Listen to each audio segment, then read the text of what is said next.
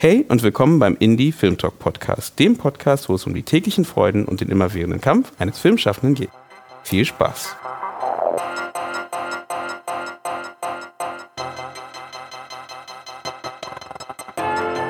Diesen Podcast gibt es nur durch dich. Damit es noch lange Indie Film Talk Content gibt, unterstütze uns mit einem Abo deiner Wahl bei Steady oder über PayPal. Den Link findest du in den Show Notes. Danke dir. Und jetzt viel Spaß mit einer neuen informativen Folge vom Indie Film Talk Podcast.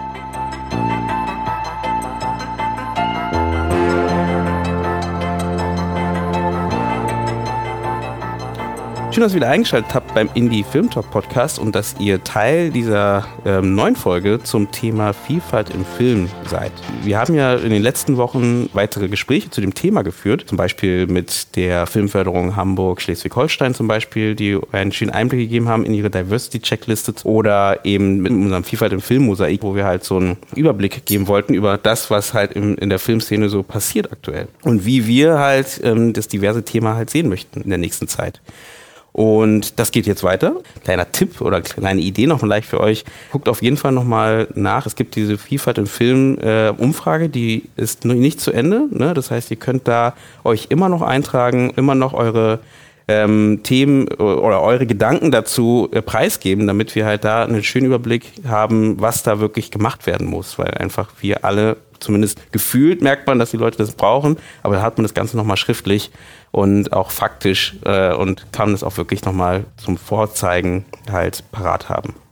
Dementsprechend, ähm, die Internetseite packe ich natürlich in die Show Notes, aber jetzt ganz kurz gesagt, ist es Vielfalt im Film.de. Also relativ einfach. In unserer heutigen Folge ähm, dreht sich alles um ein weiteres Thema, ähm, was mit dem Thema Vielfalt zu tun hat, nämlich dem Thema Queer Cinema oder besser gesagt dem New Queer Cinema.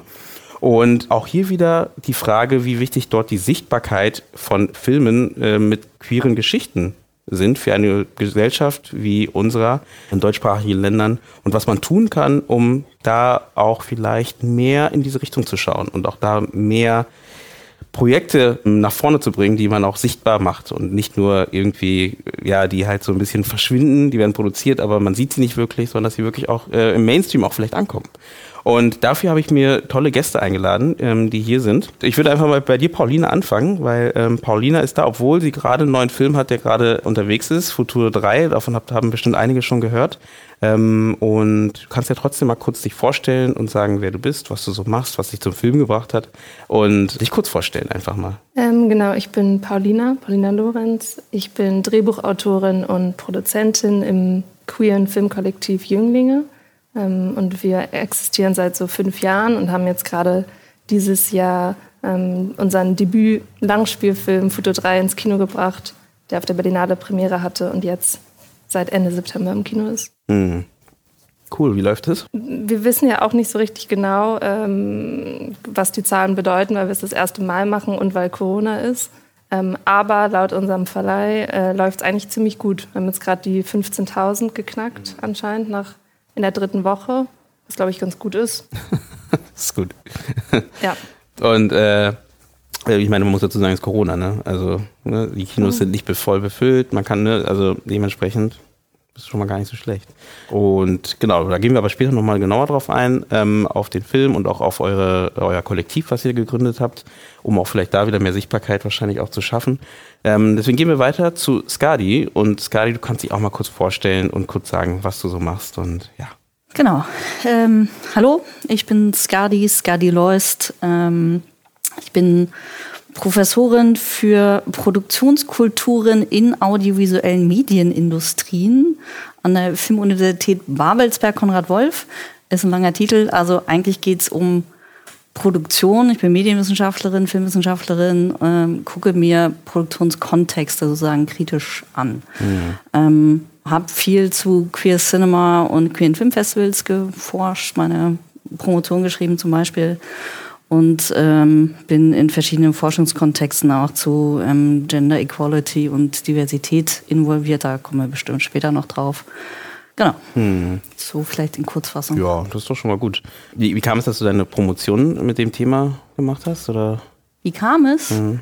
Ja, ich fand es interessant. Also seit ich weiß ich nicht, sehr jung bin, in Amerika vor inzwischen 20 Jahren äh, studiert habe, äh, habe ich da ein Praktikum gemacht beim Newfest äh, LGBTQ, jetzt Q äh, Filmfestival und habe da meine Thesis äh, geschrieben zu New Queer Cinema tatsächlich damals und das dann später weiterentwickelt als ein Thema zu queeren Filmfestivals. Genau. Mhm. Ja. Spannend, spannend. Und Kai, wie sieht es bei dir aus? Bei mir sieht es gut aus. Sehr schön. Hallo, guten Tag. Äh, äh, ich bin Kai Pieck, ich bin Regisseur und Autor ähm, und Initiator der Queer Media Society, ein Netzwerk von queeren Medienschaffenden äh, im deutschsprachigen Raum zur Sichtbarmachung und Repräsentanz von queeren Inhalten und AkteurInnen in den Medien und damit in der Gesellschaft. Ähm, und habe das, wie gesagt, vor zweieinhalb Jahren initiiert. Äh, und seitdem geht das ganze Ding durch die Decke und wir haben immer mehr Zulauf und merken aber auch, wie viel Arbeit wir noch vor uns haben, um äh, Sichtbarkeit von queeren Menschen und Inhalten überhaupt ähm, durchzusetzen, mhm. weil wir nicht repräsentiert werden in der Gesellschaft. Mhm. Wie sieht es denn ähm, da jetzt aktuell ähm, aus? Also habt ihr das Gefühl, also da fehlt's, klar, das haben wir, das Thema ist, deswegen haben wir diese Vielfaltstudie etc. Aber wie sieht's denn jetzt aktuell aus, was jetzt die Filmproduktionen angehen? Ähm, passiert da was aktuell oder habt ihr das Gefühl, es ist so ein Stillstand und es ist einfach nur ähm, ja, so wie, wie schon vor, neun, vor äh, in den 90ern, so eine Art?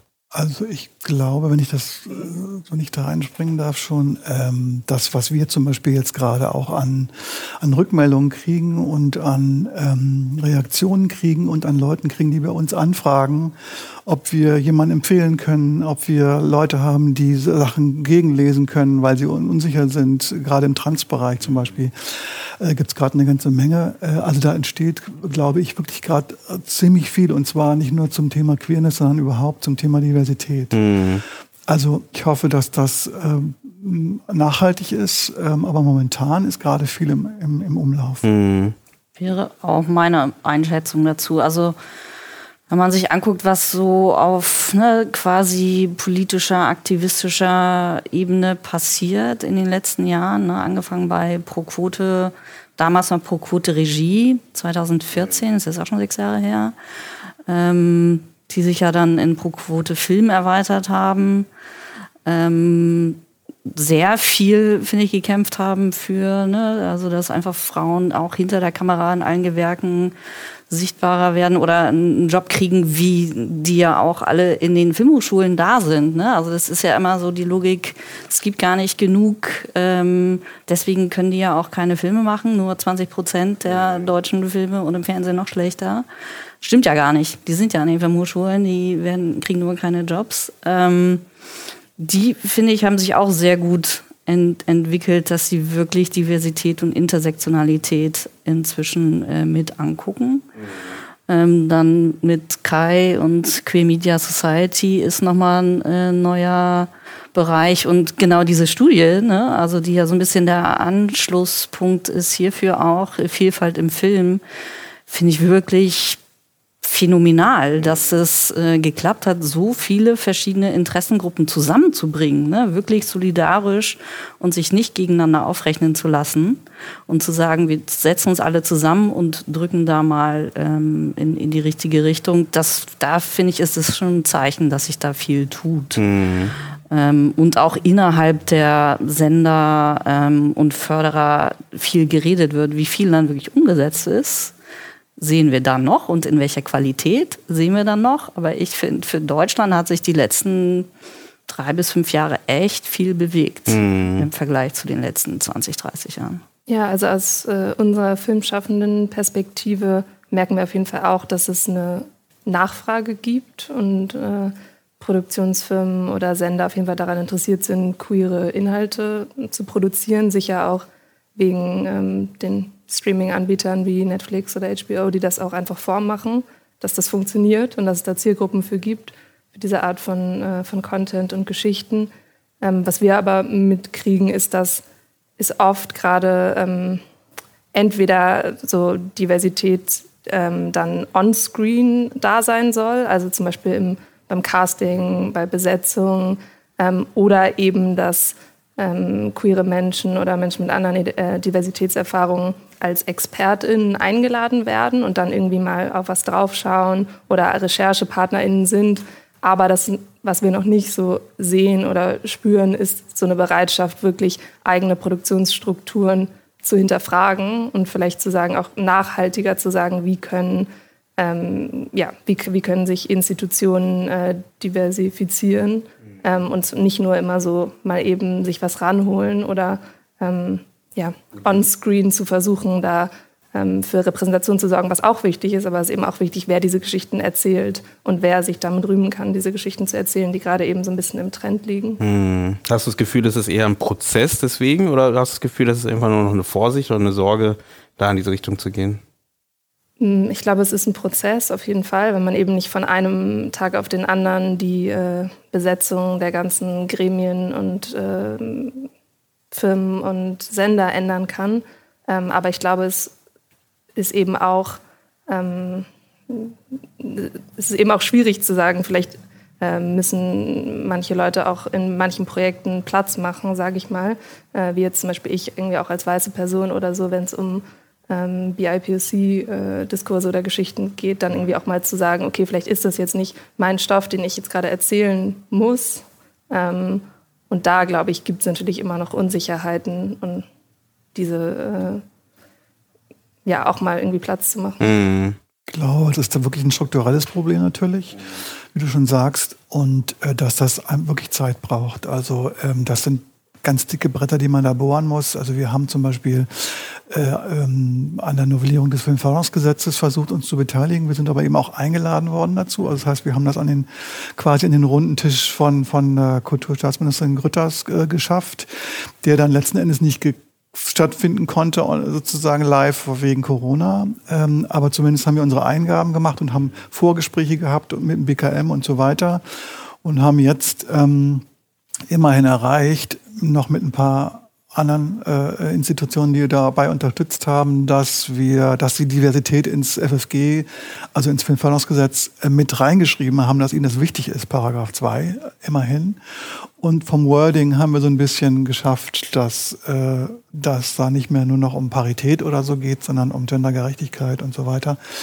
Ähm, also das sind wirklich Minischritte, aber es sind Schritte. Mhm. Also in, in diesen Bereichen. Ne?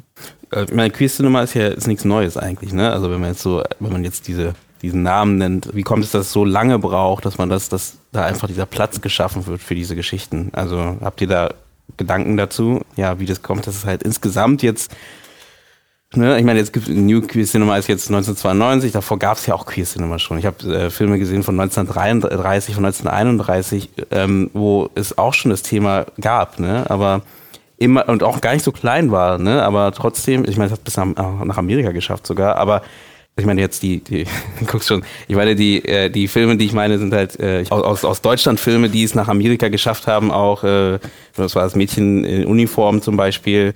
Ähm, und das sind so ein paar bekannte Klassiker, die halt einfach schon das scheinbar irgendwie Leute erreicht haben. Und deswegen frage ich mich halt, wieso, wieso braucht das Thema so lange, hier anzukommen? Willst du die kurze Antwort oder die lange Antwort? Ich glaube, die kurze Antwort ist Sexismus, Rassismus, Kapitalismus. So. Ähm, die lange Antwort ist, glaube ich, ähm, wie sich wo welche Filmstrukturen entwickelt haben und wer ne, Regulierungsprozesse, Hierarchien, politische Kontexte. Also gerade wenn man, wenn wir eigentlich heute auch mehr über Sichtbarkeit und queere Geschichten reden wollen ne, und da jetzt mal historisch das angucken, ähm, könntest du genau, wie du gesagt hast, ne, also du kannst die gesamte Filmgeschichte seit dem 19. Jahrhundert ja, angucken und dort Beispiele finden. Also, ne, da wäre dann schon wieder die nächste Diskussion, was ist dann queer oder gucken wir schwul, lesbisch an, ne? Aber wenn du, wenn man jetzt im weiteren Begriff queer benutzen würde und sagen würde, ne, wir, wir gucken alles an, was gegen bestimmte Konventionen geht, die, ne, Gender und Sex oder ne, biologisches Geschlecht und Sexualität in nur einer Struktur sieht, dann gibt es unglaublich viele Beispiele in allen Zeiten, ähm, auch im Film, ne, die du angucken kannst. Ähm, und wenn du jetzt sagst, okay, die haben es auch nach Amerika geschafft und in ein größeres Publikum, sind wir genau in der Diskussion für was für Film und wo, in welchen Strukturen ist der dann sichtbar. Ne? Also im Underground-Experimentalfilm findest du immer was, mhm. was im sogenannten Mainstream zu sehen war. Und gerade in ne, so Hollywood, amerikanische Struktur, war auch total von Zensur und Selbstzensur ne, mhm. irgendwie be bestimmt. Mhm. Der Hays Code, ja, der berühmte Production Code seit den 30ern bis 60ern, mhm. Ist genau so ein Beispiel dafür, wo es nicht nur gegen Queers ging, sondern auch gegen Race. Mhm. Ja, oder überhaupt gegen alles, was irgendwie nicht moralisch okay, weiß, christlich war. In Kurzfassung. Mhm. Also, ne, da ging es schon auch immer um Marktgängigkeit, Risikobeschränkung und ähm, was ist irgendwie so die angebliche Mehrheitsgesellschaft, was sie moralisch sehen will. So, das ist sozusagen die Variante und, und das zu ändern in den jeweiligen politischen Kontexten, das braucht halt leider seine Zeit. Mhm. Gleichzeitig kann man positiv sagen, es gab immer andere, es gab immer andere Repräsentationen die Frage ist nur, in welchen Kreisen die sichtbar waren und wie bekannt die waren und wie zugänglich sie sind, wie zugänglich die auch heute noch sind. Alleine so ein Begriff wie äh, äh, Queer Cinema oder New Queer Cinema oder New German Queer Cinema, das sind alles Label, die äh, erfunden werden, damit man was vermarkten kann. Und äh, vermarkten kannst du nur was, wenn du, wenn die Zielgruppe dafür groß genug ist. Und man hat in den einzelnen Etappen vielleicht mal zwischendurch erkannt, dass es da einen Markt dafür gibt oder geben könnte, weil plötzlich auf den Schlag vielleicht relativ viele Leute sich getraut haben, aus ihrem Closet rauszukommen und queere Filme zu machen. Äh, größtenteils selber queere Menschen, Kreative.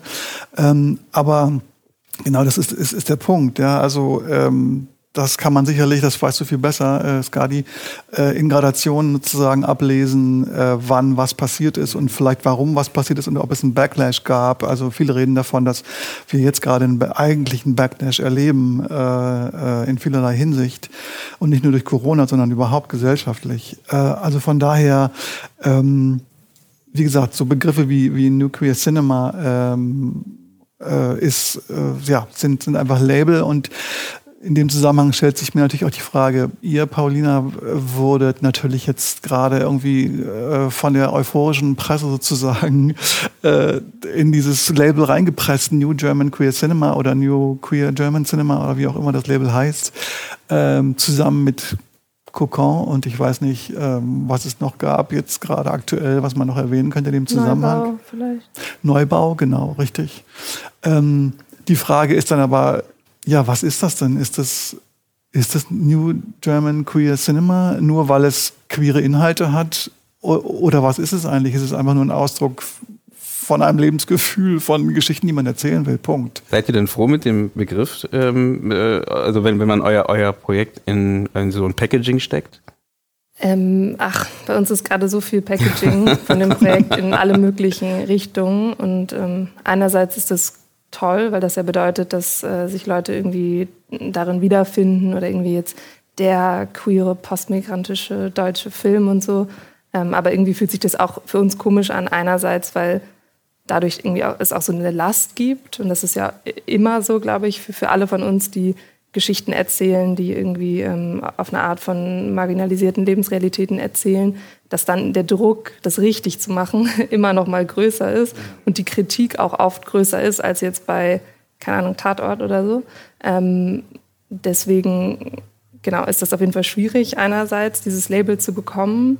Ähm, andererseits fühlt es sich auch komisch an, weil es gab auch postmigrantisches, queeres Kino in den 90ern und ähm, das fühlt sich für uns dann komisch an und gerade, ähm, glaube ich, auch für meine Kollegin, die eben einer ähm, zweiten postmigrantischen Generation in Deutschland angehören, das Gefühl zu haben, irgendwie dieselben Kämpfe zu führen, die die Eltern und Großeltern irgendwie alle auch schon mal geführt haben.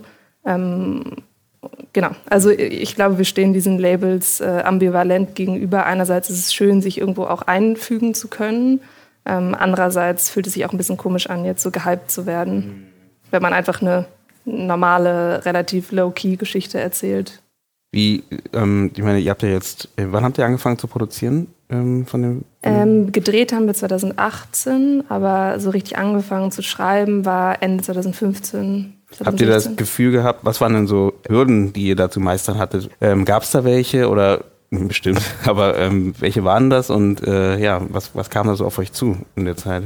Ja, also bei unserem Film ist ja besonders in ganz großen Anführungszeichen, weil es eigentlich gar nicht besonders, sondern alltäglich, dass es eben eine Verschränkung gibt zwischen queeren und postmigrantischen oder migrantischen Aspekten. Ähm, und das war eben was, wo wir schon ganz früh bei den ersten irgendwie Fördergesprächen oft gefeedbackt äh, bekommen haben, okay, der Protagonist ist irgendwie schwul und deutsch-iranisch. Also man muss sich jetzt ja mal entscheiden für ein Thema. Mhm. Ähm, um, und was natürlich auch absurd ist, wenn, wenn da irgendwie Faras sitzt, der irgendwie schwul und deutsch-iranisch ist und ihm gerade gesagt wird, ähm, das ist leider zu komplex oder so und das gibt es doch gar nicht. Mhm. Ähm, also das war auf jeden Fall eine Hürde, dass uns sozusagen ähm, signalisiert wurde, man müsse sich jetzt für ein Thema oder eine Thematik zu entscheiden, ähm, entscheiden, während eigentlich Migration und oder Queerness beides nicht so richtig ein Thema ist in unserem Film, sondern eher eine, eine Optik oder eine Perspektive, durch die wir auf diese Geschichte blicken, die irgendwie eine Coming-of-Age-Geschichte ist, eine Liebesgeschichte, eine Freundschaftsgeschichte. Ähm, ja, und dann, es geht halt irgendwie weiter von so individuellen ähm, homophoben Kommentaren wie, äh, dass die schwule Sexszene zu krass ist und ob man die nicht rauslöschen äh, könnte. Oder dass man irgendwie hört, ja, aber der Chef des Senders, der äh, findet sowieso keine schwulen Stoffe gut, deswegen braucht ihr es gar nicht probieren. Oder dann irgendwie so ein bisschen größere strukturelle Sachen von, ja gut, aber es gibt nun schon einen queeren Film in dieser Runde, was halt auch total bescheuert ist, weil es eben auch dazu führt, dass auch innerhalb von Communities so viel Arbeit wir die ganze Zeit machen, uns irgendwie gegenseitig zu empowern und zu vernetzen, da wir trotzdem von, von außen, von den Strukturen immer wieder signalisiert bekommen, es kann aber jetzt nur einen geben. Es kann mhm. nur einen ähm, erfolgreichen, jungen, postmigrantischen, queeren Filmemacher geben oder ähm, nur ein queeres Projekt in, in diesem Förderprogramm oder so. Und das sind einfach Sachen, die immer wieder auftauchen und die es einfach ähm, schwierig machen ja, ja. und schwierig gemacht haben, diesen Film zu produzieren. Ähm, das Problem dabei ist auch, dass ihr äh, ähm, in den Druck geratet, mit diesem Projekt jetzt in dem Fall alles erfüllen zu müssen, was überhaupt diese ganze Thematik und alles, was drumherum ist, äh, da ist. Ja? Also das heißt, äh, das ist auch das, was, was, was wir immer versuchen zu vermitteln, dass äh, in dem Moment, wo du mehrere queere Projekte hast, kann sich die Aufmerksamkeit, aber auch können sich auch die Erwartungen sozusagen auf diese vielen verschiedenen Projekte ähm, äh, konzentrieren und nicht nur auf ein, auf, auf, auf ein Projekt. Und vor allen Dingen äh, ist muss auch mal möglich sein, vielleicht mit einem Thema, das ist jetzt bei euch nicht der Fall, Gott sei Dank, aber äh, äh, muss auch mal möglich sein, zu scheitern einfach. Also einfach auch mal einen Fehler machen zu können oder einfach einen Film in den Sand zu setzen und zu sagen, okay, das machen alle, ja. Also äh, seit Jahrhunderten machen alle möglichen Leute scheiß Filme, äh, aber das ist egal, weil äh, so viele heteronormativ geprägte Filme gemacht werden. Ja, ja. So, und dann fällt es nicht weiter auf.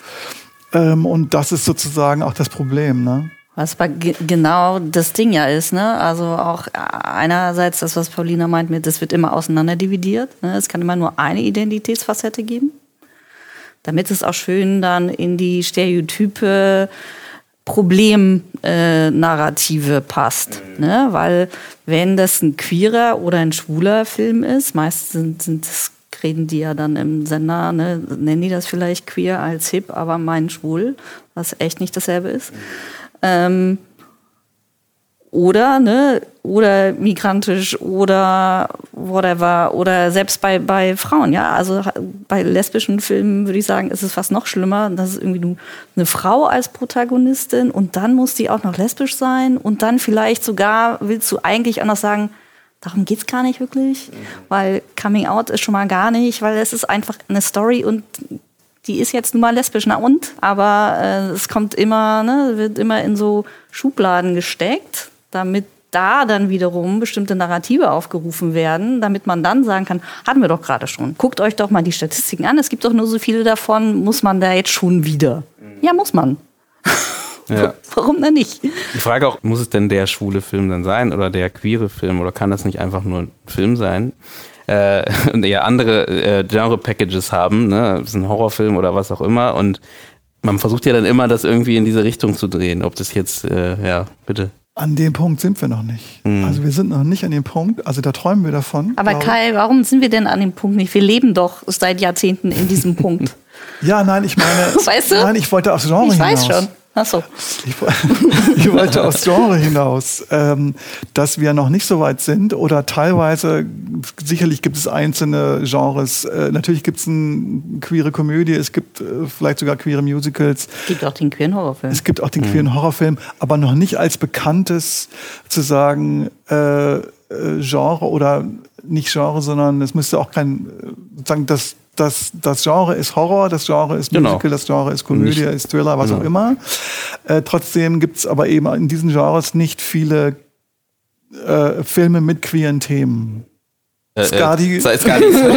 ich bin jetzt gerade so, mm, also wir haben den schwulen Western, wir haben die Familien. Ja, aber wie viele Filme davon? Genau, ja, ja, ja, ja, ja, klar. Aber ich habe ja nur von der Masse ja, geredet. Ja, ja. Also dass man davon, dass man wirklich davon sagen kann, das ist eine Fülle, wenn wir jetzt gerade von von Variation, von von Variationen sprechen, ähm, was alles möglich sein kann, auch innerhalb eines Genres und was wir gerne sehen würden und wo man auch mal scheitern darf. Nee, das ähm, stimmt. Da das gibt es halt mhm. einfach nicht. Aber also an dem Punkt sind wir halt noch nicht. Bei uns zum Beispiel Shamila Lengsfeld ist eine junge Filmemacherin. Ähm, die steht total auf, auf, auf äh, ähm, äh, weibliche Superheldinnen und hat ihren, ihre ersten beiden ihren Kurzfilm und macht jetzt einen Langfilm äh, mit einer queeren Superheldin. Ähm, das ist großartig, ja, aber da ist sie, also das, somit ist sie die einzige, die, die ich kenne, die das macht mm. hier in mhm. Deutschland, wohlgemerkt. Mm. Und das ist das nächste Problem in Deutschland, ist Genre sowieso ein großes Problem. Mm. Also hier läuft Krimi und Komödie und das war's. Und alles andere können die Deutschen nicht und dann geht, geht das Publikum auch nicht ins Kino, weil das kriegen sie von den Amerikanern und sonst woher äh, genug äh, und war oft sicherlich auch besser.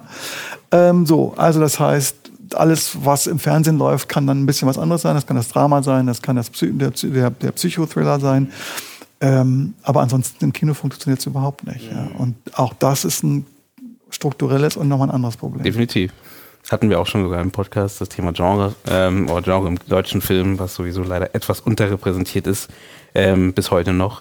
Wird ein bisschen mehr durch Netflix etc., aber immer noch nicht so wirklich ähm, ich, ich, wollte ja so ein bisschen darauf hinaus, wieso überhaupt diese Labels, weil eigentlich ist es ja so, ein Horrorfilm kann ja auch einfach nur ein Horrorfilm sein und dabei halt irgendwelche schwule Charaktere oder lesbische Charaktere oder queere Charaktere drin haben, ohne das Label ähm, zu kriegen, okay, ab jetzt ist es ein queer oder jetzt ist es ein, ein, schwuler Horrorfilm oder so. Das reicht ja, dass es ein Horrorfilm ist und mir macht die Geschichte Spaß, mir macht die, oder es ist ein Drama und mir macht diese Liebesgeschichte Spaß, die erzählt wird und ich möchte, vielleicht möchte ich da gar kein Label drauf haben, dass man sagt, okay, okay, dass ich, ich gehe jetzt in ein queeres Drama rein, weil eigentlich ist es halt ein Drama. Also brauchen wir diese Labels, um da irgendwie äh, die Leute zu erreichen oder reicht es nicht, dass es halt irgendwie zu einer Normalität wird, dass es einfach nur ist eine Geschichte, eine Liebesgeschichte, die erzählt wird? Also meiner Meinung nach brauchen wir das gerade, ja, mhm.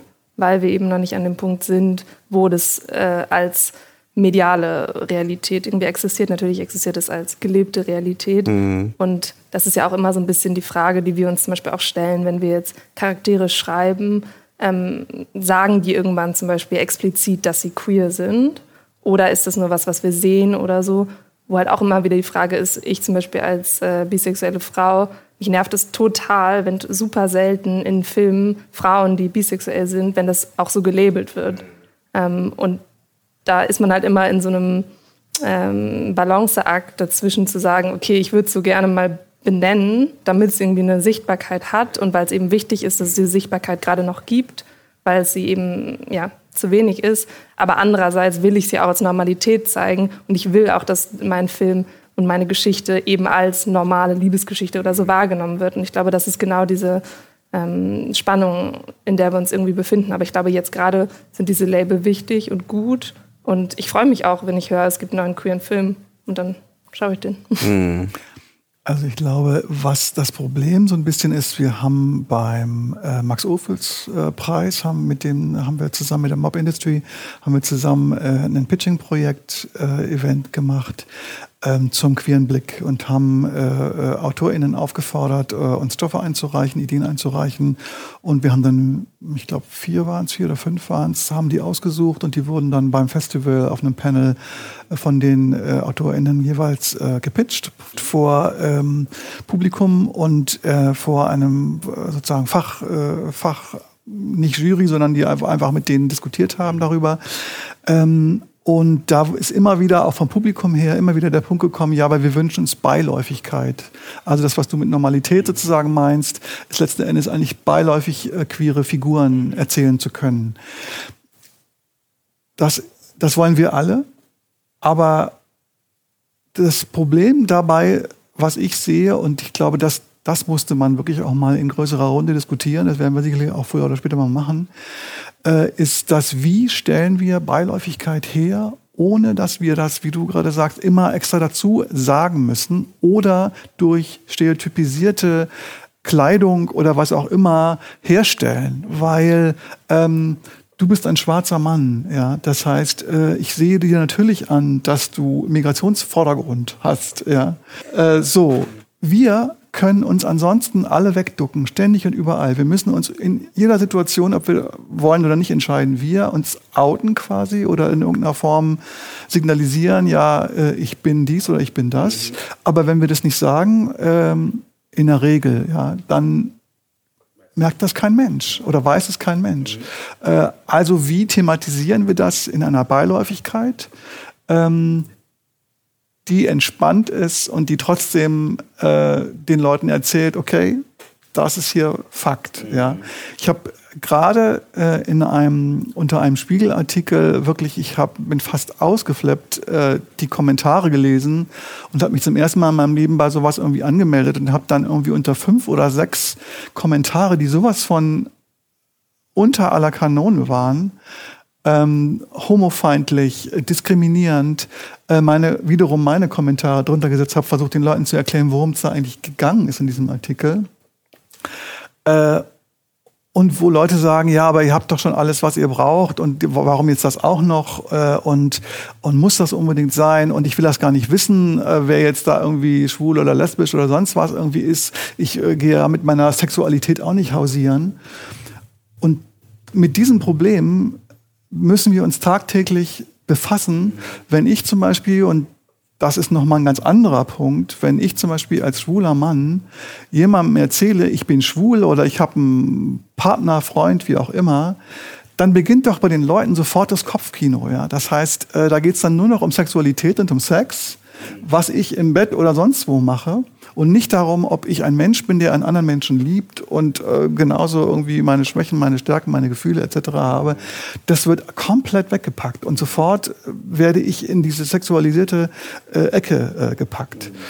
Und ähm, wie begegnen wir sozusagen auch in unseren Geschichten, die wir erzählen, ähm, diesen Vorbehalten äh, äh und, und, äh, und, und diskriminierenden ähm, Sichtweisen ja. anderer hilft, Leute. Hilft es dann nicht, die Charaktere, ähm, eine Sache nur dazu, die Charaktere in eine Welt zu packen, die auch jeder andere sein könnte, aber dann halt mit der Sicht von dieser Person. Ich, worauf ich hinaus möchte, ist, dass, finde ich, das macht zum Beispiel Netflix ganz gut, bei manchen Serien zumindest, wenn du sowas nimmst wie Sex Education zum Beispiel, wo du eben das Thema gar nicht ansprichst wirklich, aber es ist da und es wird einfach dahin genommen, was vielleicht Menschen hilft, die eben genau so wie du, diese Leute, die darunter kommentieren, ähm, dass sie einfach, die sehen sich diese, diese Serie an und merken das gar nicht, konsumieren das so, so nebenbei und äh, nehmen das auf und können das vielleicht irgendwie dann in ihre, in ihre normale Welt vielleicht replizieren oder mit aufnehmen und sagen, okay, das habe ich schon gesehen, irgendwie, das ist nichts Besonderes.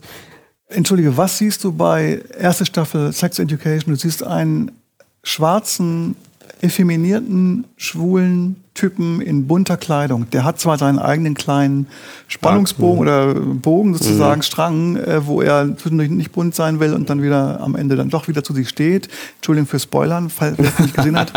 ähm, aber ähm, ähm, das ist ein Klischee und das, da kommen wir wieder zu dem Punkt, das ist jetzt eine Serie gewesen, wo das eigentlich entspannt erzählt worden ist und die Charaktere irgendwie ganz nett und bunt und überhaupt sind. Und dann gibt's diese eine queere Figur, vielleicht gab's noch ein, zwei andere queere Figuren, die aber nicht wirklich tragend waren.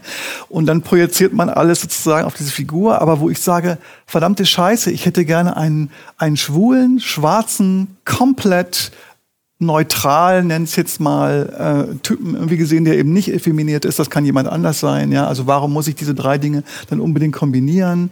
Ähm, was ihnen in der zweiten Staffel viel besser gelungen ist. Mm. Aber wenn du sowieso nur einen schwarzen Mann hast, dann ist er sowieso mehr der Besondere. Also das kannst du gleich vergessen. Ja, aber dann halt, kommen wir doch wieder schon auf diese ja, ja, drei genau. Ebenen. Warum ja, genau. muss das dann alles genau, nochmal genau, gepoppt genau, werden? Total, aber ich finde, also ich, ich, ich fand die Figur, also ich habe die Figur voll geliebt und finde sie toll. Ja. Mhm. Und, ähm, aber ich finde es spannend, weil auch so zu dem Thema, wie kann es auch gut laufen. Ich finde genau, was du sagst in der zweiten Staffel zum Beispiel, das, was halt toll ist, ist, dass eben verschiedene und wirklich, das funktioniert ja einfach dadurch, dass du mehrere queere Figuren hast und dadurch kannst du einfach schon mal verschiedene Geschichten, verschiedene Persönlichkeiten, verschiedene Realitäten erzählen. Ähm, das, genau, finde ich, funktioniert total gut. Andererseits so dieses beiläufige, ja, okay, aber irgendwie braucht man dann jetzt doch den, den weißen, straighten Lead dafür, damit man das irgendwie hinnehmen kann. Das, also finde ich, ist auch eine Frage, wenn man sich schon so aus dem Fenster lehnt und irgendwie so eine ähm, Out-of-Reality-Serie äh, schreibt und macht, finde ich, hätte man da irgendwie auch noch ja, weitergehen können. Aber ja, zweite Staffel finde ich schon genau. sehr gut. Bonding, das Gleiche. Ja. Schwuler, äh, junger, äh, effeminierter Typ, äh, Sidekick. Bam. Mhm. Ähm, Stadtgeschichten, neue Staffel, die letzte Staffel. Ähm, wo du siehst, dass sie versucht haben, alles, was es an Diversität gibt, reinzupacken. mal mehr, mal weniger spannend, wie ich persönlich finde.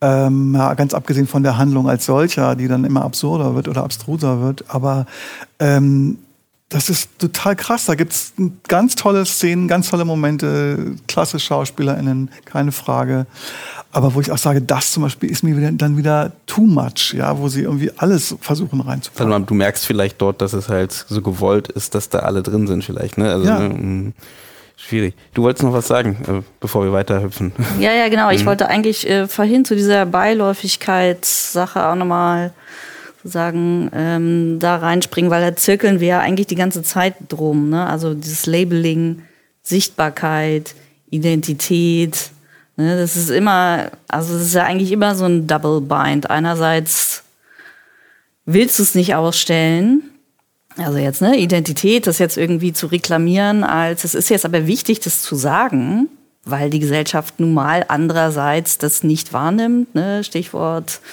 äh, heterosexistisch. Wenn du nicht sagst, du bist nicht hetero, dann wird es aber als hetero gelesen zum Beispiel. Ja?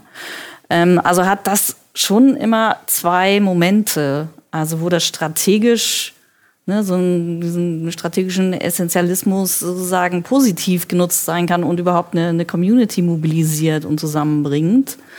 Ähm, und gleichzeitig ähm, will man aber diese Beiläufigkeit eigentlich herstellen, genau wie Kai das sagt. Da will ich nochmal ne, in der Zeit zurückspringen, genau zu unserem Thema New Queer Cinema.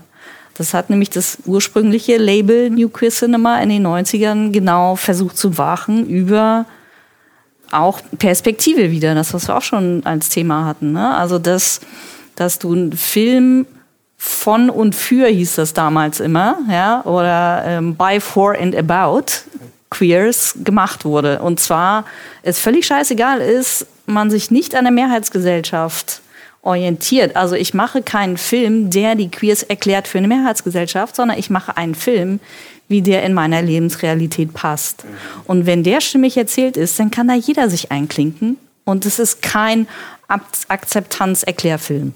Ne? Und das ist, glaube ich, die, die Krux, die wir vorher hatten in der Produktion, dass ganz viele in den Sendern sich das nicht vorstellen können. Die leben nur in ihrer speziellen Realität und die wollen Erklärfilme, die wollen keine, so ist aber die Realität da draußen, Filme. Mhm.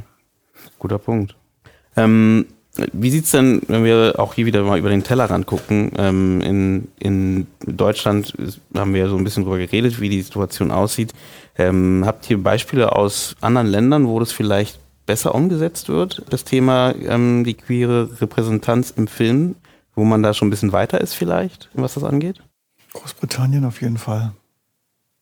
Würde ich sagen. Also natürlich Amerika auch, aber die in ihrem ganz speziellen, in ihrer ganz speziellen Welt. Ähm, hm.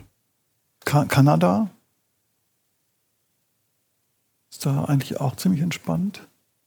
Das heißt, dabei in Großbritannien wäre dann wieder da wieder das Thema wahrscheinlich die Diversity Standards wahrscheinlich, die da so ein bisschen helfen, dass da ein bisschen mehr passiert. Die ist aber ja erst seit kurzem sozusagen, so mhm. seit ein paar Jahren erst gibt. Mhm. Also das in der Form gab es es ja vorher auch noch nicht so wirklich. Stimmt. Und erstaunlich genug, dass sie das äh, erkannt haben, dass sie das einführen müssen, weil es natürlich aus, aus unserer Sicht, wir sind ja Lichtjahre irgendwie hinterher, ähm, das immer schon war. Also zumindest, vielleicht waren die, waren die auch schon mal weiter, als sie dann irgendwie jetzt wieder äh, neu, Beginn des neuen Jahrtausends waren. Aber ähm, also äh, Stephen Frears, die ersten Filme von Stephen Frears, Derek Jarman, das ist ja alles, ist ja alles äh, nur Queer Cinema. Ähm, das war, das waren Offenbarungen für mich, ja. Ähm, und von daher bin ich davon ausgegangen, ja, da ist alles irgendwie ganz anders und viel besser. Äh, auch zumindest ist es hier mhm. Weil hier, wenn du die hier angeschaut hast, also Kaum ja zu Monika Treut, ja zu Rosa von Braunheim ist jetzt nicht so, dass es niemanden gab, die nicht auch schon so lange kontinuierlich Sachen gemacht haben. Ich, wollt, ne? ich wollte genau. gerade darauf kommen, genau. ähm, dass wenn du die, also Derek Jarman, sagen wir mal, die ersten Sachen waren sicherlich auch noch eher artifizieller und es war sicherlich noch sehr arthausig und weniger Mainstream, sage ich jetzt mal. Stephen Frears war sicherlich eher der Mainstream-Vertreter mhm. zum Beispiel. Ähm, äh, Monika Treut, äh, Werner Schröter, äh, Rosa von Braunheim, äh, äh, Ulrike Ottinger, die haben alle im Prinzip ähm, sehr, sehr spezielle Filme gemacht, auch sehr arthausig und teilweise auch sehr sperrig. Auch Fassbinder war in seinen Anfängen extrem sperrig. Allein die Sprache, die der hatte und dieses gestellte und holzschnittsartige und starre, das hat er ja später dann komplett weg, also ab, abgelegt. Aber das war zunächst mal nichts, was jetzt, weil wir von Mainstream gesprochen haben, ähm, Mainstream sozusagen war. Es war nur früher mehr möglich, weil es, weil zum Beispiel allein die, die, die, die, die, äh, wie heißt es denn, die Arthouse-Kino äh, äh, Kino um die Ecke Kultur war eine andere als heute. Heute findest du kaum noch ein kleines, ein kleines Kino, das mhm. nicht auch Mainstream hm, Popcorn Kino mhm. Programm macht, mhm. ja, und dann ab und zu vielleicht, wenn du Glück hast, irgendwie äh, äh Arthouse mhm. zeigt in der Nachtschiene oder nachmittags. Das ist fast wie im Fernsehen eigentlich. Ja.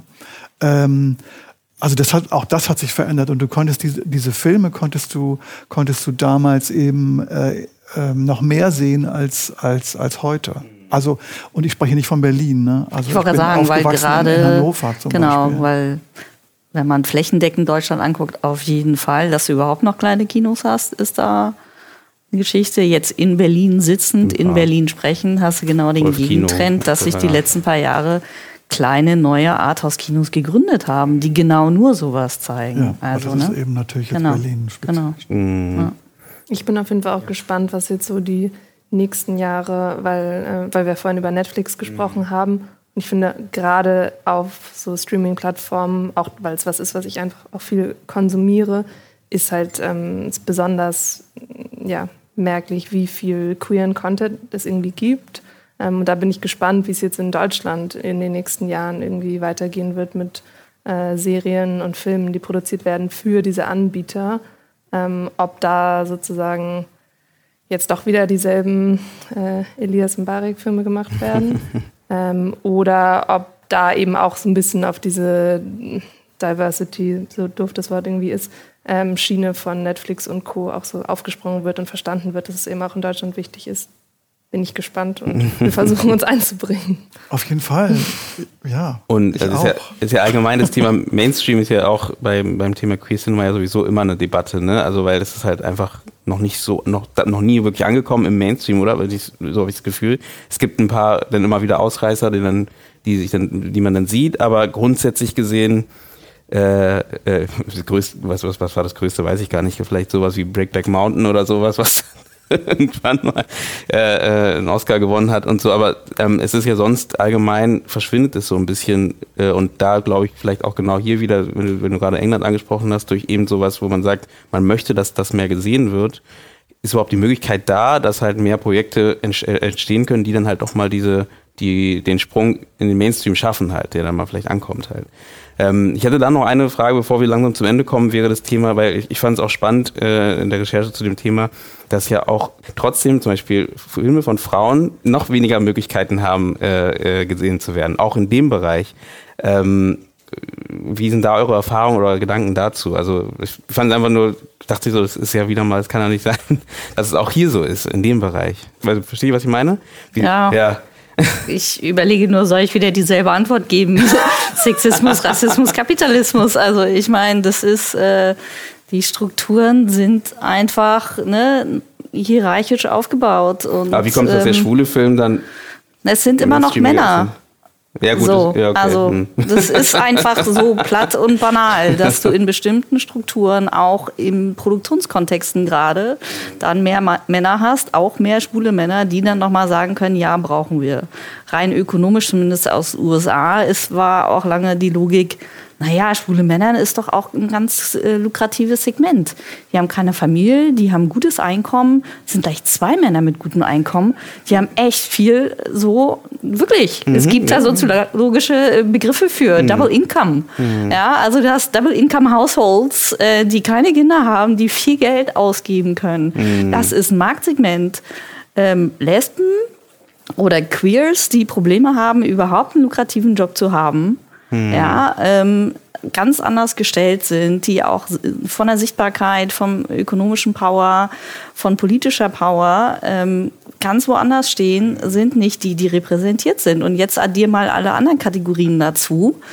Ja, das ist ähm, die politische Antwort dazu. Ja, auf jeden Fall, denke ich, ist auch so.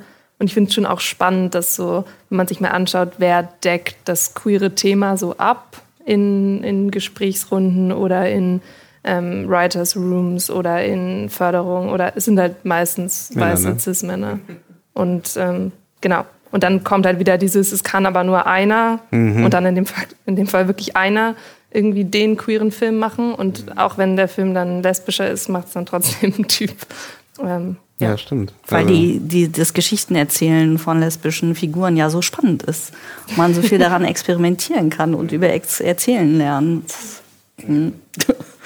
Ähm, dann würde ich doch langsam zum Ende kommen. Da würde mein Gedanke nochmal, was denkt ihr denn, was passieren muss jetzt in der nächsten Zeit, dass ähm, wir größere Schritte ähm, in die Richtung der Diversität oder Vielfalt machen? Ähm, jetzt natürlich in unserem heutigen Gespräch halt im Thema Queer.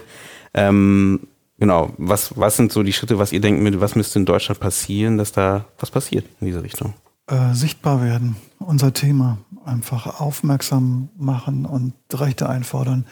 Wir haben in Hamburg gerade ein Panel gehabt, zusammen im Filmfest Hamburg, ähm, zum Thema Vielfalt im Film. Äh, natürlich die Umfrage, und da ging es jetzt nicht nur um Queerness, sondern um, um Diversität und eben um, um, wie das auch hergestellt werden kann. Und Helge Albers von, von der Filmförderung Hamburg Schleswig-Holstein war dabei, der natürlich auch nochmal dazu Position bezogen hat. Die haben die Diversity Checklist eingeführt.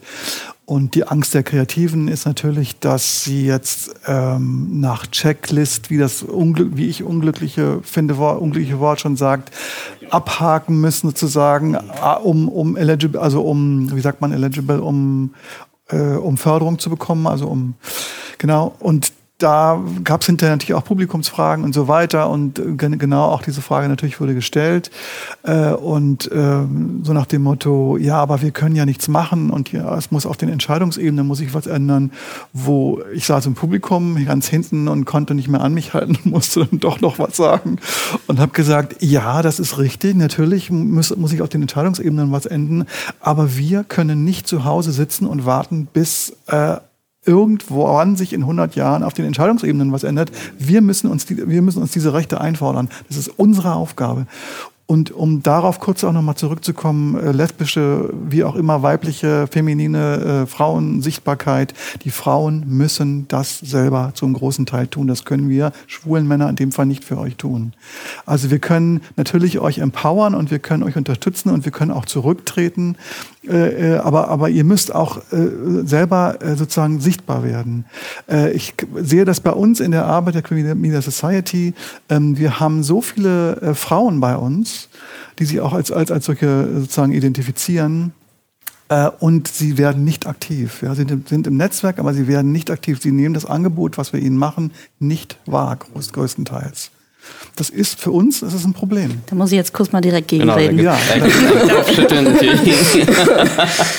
also, weil, ne, ähm, muss ich sagen, um jetzt nicht total nur gegen Guy zu reden, sondern vielleicht nochmal den größeren Bogen zu ziehen würde ich immer sagen, was passieren muss, ist ein größeres Umdenken und ein größerer Wille zum Umdenken muss irgendwie hergestellt werden, sowohl politisch, dass da auf den Entscheidungsebenen was getan wird, weil ganz viele Strukturen ändern sich nur, wenn sie müssen. Das ist einfach so. Das sehen wir seit Jahrzehnten hat sich nichts getan in Sachen ähm, Gleichstellung hinter der Kamera, vor der Kamera. Ähm, aber es muss auch ein Wille zum Umdenken und Erkennen, dass das gut ist für alle, wirklich passieren, auch in der Branche. Und dass so, so ein Argument gerade von weißen Männern, sorry, ähm, kommt, ähm, ja, die anderen müssen dann einfach mal machen. Die müssen einfach mutiger werden, die müssen einfach mehr machen, äh, lean in.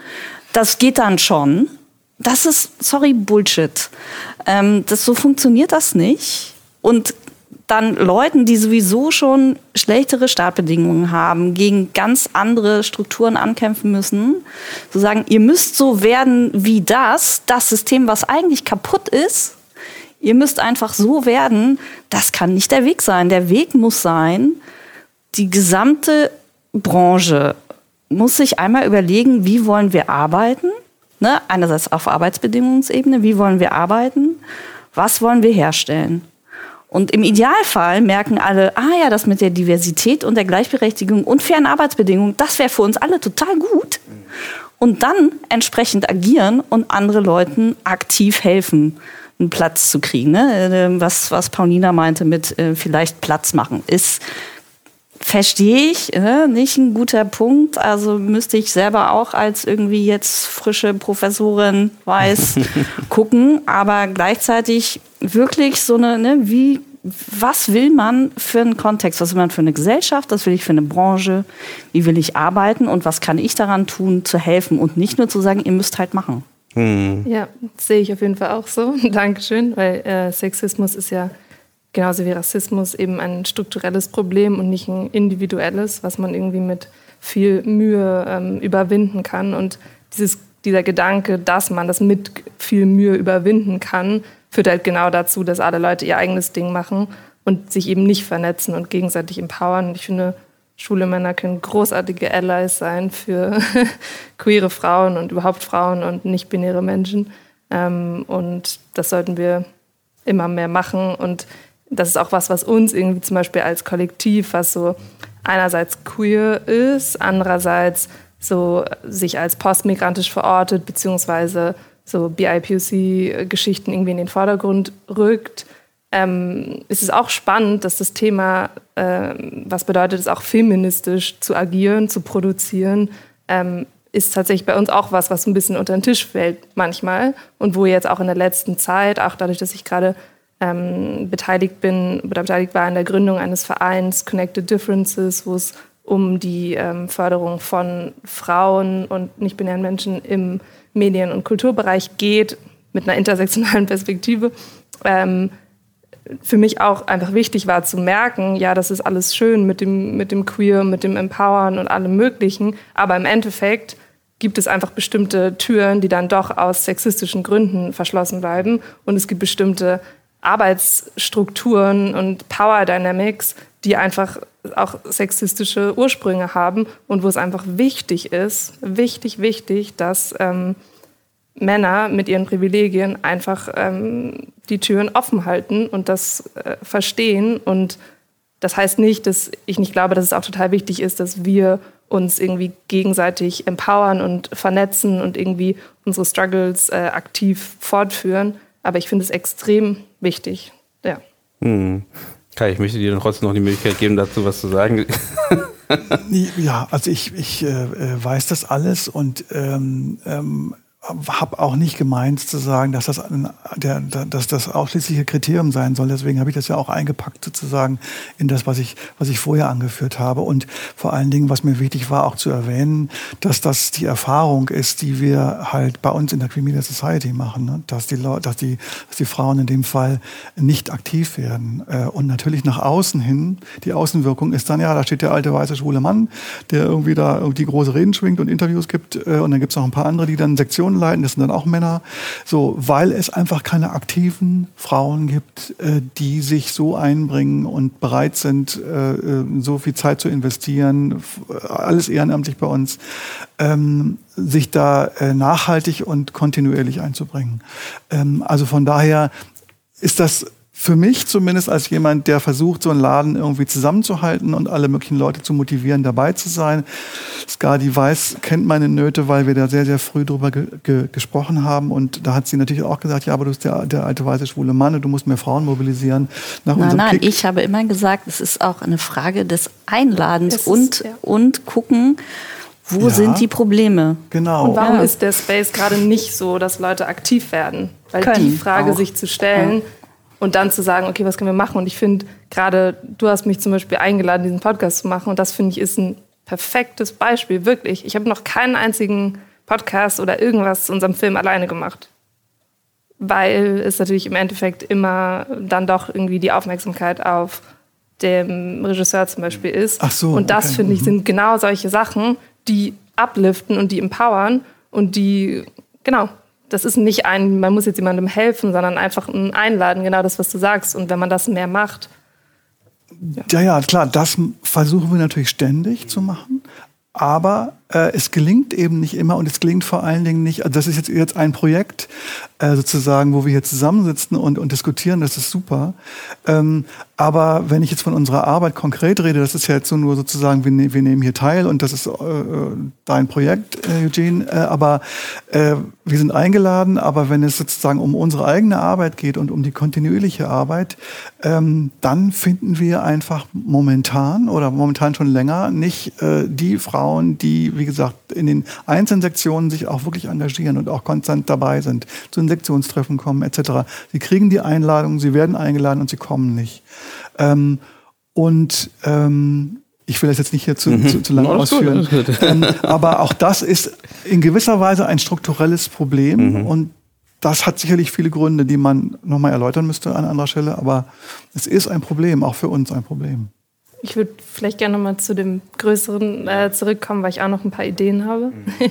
Und zwar ähm, auf jeden Fall an äh, Menschen, die in, bei Sendern arbeiten oder bei Förderungen, einfach so mehrere queere Projekte fördern, ja. produzieren, mhm. schreiben lassen. Einfach dann kommt man auch nicht in diese schlimmen Repräsentationsschwierigkeiten, wo man irgendwie das eine sein muss, queere Menschen grundsätzlich äh, involvieren in alle Sachen, in alle Projekte, nicht nur Projekte, die dezidiert queer sind. Das ist ja auch immer dieses Ding. Äh, dann werden, wird eine Person mit Diversitätserfahrung rangeholt, aber kann dann nur das eine. Das stimmt ja einfach nicht, weil wir alle eben Teil von äh, heteronormativen Strukturen sind und deswegen auch darüber gut berichten können.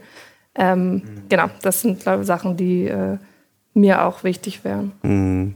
Also das ist ein wichtiger Punkt auf jeden Fall, finde ich auch. Und ich habe auch so ein bisschen rausgehört aus der, der kleinen Diskussion, äh, die entfacht ist. Ähm, auch, ich glaube, dass eben nicht nur man das auf die Obrigkeiten schiebt und sagt, da muss was passieren, ne, sondern eben, dass auch bei jedem Einzelnen schon was äh, losgetreten wird und dass wir halt als Filmschaffende selber äh, jeder auch so ein bisschen auch ein bisschen in der Macht hat, äh, was zu tun daran. Und ähm, weil das merkt man ja auch, das gibt auch oft mal diese ja, die müssen da was ändern und wir äh, können halt nichts machen, weil da oben nichts passiert. Und das so, so sollte man es auch nicht sehen, ähm, weil sonst passiert auch wieder nichts. Ne? Ähm, und auch deswegen machen wir ja genau so eine Folge und reden darüber und wollen halt, dass ne, wir auch die Leute, die selbst Film schaffen, zu sagen, ja, probier's doch mal oder, oder eben so ein Kollektiv, was ihr macht, dann äh, kommt zusammen und äh, unterstützt euch gegenseitig und sorgt dafür, dass da einfach mehr Sichtbarkeit für das Thema geschaffen wird, anstatt jeder für sich alleine zu kämpfen ne? und da das, ähm, den Blick drauf zu werfen. Habt ihr noch einen Appell an die äh, Zuhörer, Zuhörerschaft oder irgendwas, äh, ich habe noch viele Fragen, aber ich, ich habe jetzt einfach mal über, über ähm, leicht übersprungen. Vielleicht macht man das nochmal in der zweiten Folge. Aber ähm, wir sind hier. ja, Mach zwei, schneide zwei Folgen raus. Okay. Jetzt haben wir uns gerade erst warm geredet. also, äh, wenn du jetzt von Appell sprichst, auf jeden Fall ist es ganz wichtig für die äh, Filmschaffenden unter den ZuhörerInnen, wäre es äh, wichtig, sich auf jeden Fall an der, äh, an der Umfrage Vielfalt im Film zu beteiligen. Äh, du hast vorhin den, den Link schon genannt. Ähm, auch das gehört letzten Endes zum Thema, wir können nicht warten darauf, dass irgendwo oben jemand was macht, sondern wir müssen selber teilnehmen, und zum Beispiel in so einer Umfrage, äh, um, um genau die Zahlen für uns zu bekommen, äh, wie Diskriminierungserfahrungen vor hinter der Kamera funktionieren, wie wir überhaupt aufgestellt sind, wer setzt unsere Un äh, Inhalte sozusagen um, ja, ähm, und ähm, äh, wichtig in dem Zusammenhang äh, ist noch zu erwähnen, weil das irrtümlich äh, teilweise einfach auch falsch verstanden wird. Ähm, das ist keine Umfrage, die Crew United durchführt, sondern es wird nur, in Anführungszeichen, nur auf dem, also über das Portal und über vor allen Dingen die äh, große Membership-Anzahl von Crew United, über 30.000 Filmschaffende, äh, verteilt. Also das heißt, der Link zu dieser Umfrage wird über Crew United verschickt per E-Mail und ansonsten hat damit Crew United nichts zu tun, außer dass sie Mitinitiator sind äh, dieser ganzen äh, Umfrage. Das heißt, Citizens for Europe ist der Träger und das sind die professionellen Leute, die es auch datenschutzrechtlich und so weiter professionell äh, umsetzen und auch auswerten werden. Ähm, äh, genau. Und das hat sozusagen nichts äh, zu tun, dass Daten irgendwie abgegriffen werden von United oder sonst irgendwas. Mhm. Wichtiger Punkt. Hast du noch was, Gadi? Vielleicht auch ergänzend auch nochmal der Appell, es ist wirklich eine Umfrage für alle und nicht für die Leute, die in irgendwelchen Minderheitenschubladen verschwinden sollen, sondern es ist wirklich explizit eine Umfrage für alle. Vielfalt geht alle an, also sollen es wirklich alle, alle, alle ausfüllen. Äh, überlegt euch in euren Projekten, welche Ausschlüsse es vielleicht gibt warum bestimmte Leute vielleicht nicht Teil davon sind ähm, und ja, versucht es zu ändern. Und schaut Foto 3 im Kino, um zu zeigen, dass queere Filme ähm, gute Kasse machen können, mhm. damit die mehr gefördert werden. Sehr schön, sehr schön. Ich habe noch äh, eine letzte Frage an die, an die Paulina, fällt mir gerade ein, weil ein Zuhörer hat äh, gefragt, äh, der, der Leo, mal fragen, wie ihr das Ganze gestemmt hat, das Projekt, weil irgendwo hat er mitbekommen, dass ihr ja, ein bisschen Fördergelder gekriegt habt, glaube ich, ne? So um die 65.000? Nee, äh, 120.000. 120.000. War das alles, was ihr benutzt habt, um den Film zu machen oder habt ihr noch mehr äh, alternative Wege gesucht, um den Film zu produzieren? Ähm, also wir haben den Film im Endeffekt finanziert aus 100.000 Euro Nordmedia-Ländermitteln, das heißt nicht äh, Sendermittel. Wir haben nicht mit dem Fernsehsender zusammengearbeitet, sondern eben die äh, Mittel vom Land Niedersachsen. Ähm, dann haben wir noch 20.000 Euro aus Hamburg bekommen äh, auch wieder Ländermittel und haben dann on top of that noch tausende so kleine Stiftungen, politische Stiftungen, auch queere Stiftungen und so weiter, alle so immer Tausenderbeträge akquiriert, mhm. ähm, haben ganz viel mit Sponsoring gearbeitet, haben ganz viel mit, äh, also Menschen wurden nur Mindestlohn bezahlt. Mhm. Ähm, ja, es ist, es ist so ein zweischneidiges Schwert, weil einerseits ist es das ist toll, dass wir das geschafft haben, trotzdem. Andererseits ist es auch nochmal zum Thema queer Cinema und queere Produktionsstrukturen ist es auch ein bisschen schwierig, wenn, wenn Leute dann sagen, ja, okay, sie schaffen es ja irgendwie auch, auch so, ohne die großen Gelder und ja, so. Gut. Also mm. es ist eben mm. auch wichtig zu sagen, ja, wir haben das jetzt gemacht, mm. aber wir wollen das nicht nochmal so machen und ähm, Leute sollen das nicht so machen müssen, sondern das bitte geht auch mit groß, größeren Geldern und äh, Sendern. Mhm. So war das. Super, danke. Auch das wäre nochmal ein eigenes Thema. Ja, ja. Independent-Szene und. Mm. Äh, Machen wir. Kai, du hast jetzt gerade eine neue Folge äh, akquiriert. Gedreht. ähm, genau, dann freut sich erstmal, dass wir zusammengekommen sind und auch danke, Leo, an deine Frage. Äh, wollen wir jetzt immer mehr machen, dass wir auch ein paar Fragen von den Leuten, die zuhören, dann äh, kann man da ähm, ja auch die eigenen Fragen vielleicht noch mit einbauen. Dafür wollte ich noch mal kurz natürlich auch noch mal sagen, wir sind schon seit längerem bei Steady. Das heißt, wenn ihr Lust habt, den Podcast zu unterstützen, auch hier wieder äh, äh, gerne auch über Crowd, also über euch alle, die zuhören und die das ganze Projekt gut finden, gerne ähm, schaut da gerne vorbei. Wir haben da so kleine Pakete, womit ihr uns halt unterstützen könnt, dass wir weiter ähm, diese Gespräche führen mit den verschiedenen Filmschaffenden Kollegen und Kolleginnen. Von mir genau gibt es gar nicht mehr so viel zu sagen. Äh, wie gesagt, ich bedanke mich bei euch, dass ihr euch die Zeit genommen habt und auch für die, bei den Zuhörern, dass sich die Zeit genommen haben, in das Gespräch reinzuhören und äh, vielleicht auch da jeder so ein bisschen seine Gedanken damit noch ein bisschen äh, auffrischen konnte ähm, und vielleicht sogar noch neue Gedankenzüge dadurch entwickelt wurden, ohne jetzt zu hoch zu greifen. Wo kann man den Podcast hören? Den Podcast kann man bei Spotify, bei Apple Podcast oder iTunes hören und mit jeder Podcast-App kann man den hören und zusätzlich findet ihr uns bei Instagram und bei Facebook und ihr könnt uns immer gerne, ähm, so wie Leo, eine Nachricht schicken an comment.indiefilmtalk.de und ähm, dann schauen wir mal, ob wir die einfach mit einbauen nächste Folge. Und genau, zum Thema Vielfalt werden wir bestimmt auch noch was machen. Das war noch nicht die letzte Folge zu dem Thema und deswegen hoffe ich, dass es auch euch Spaß gemacht hat und wir hören uns bei der nächsten Folge noch einmal. Danke.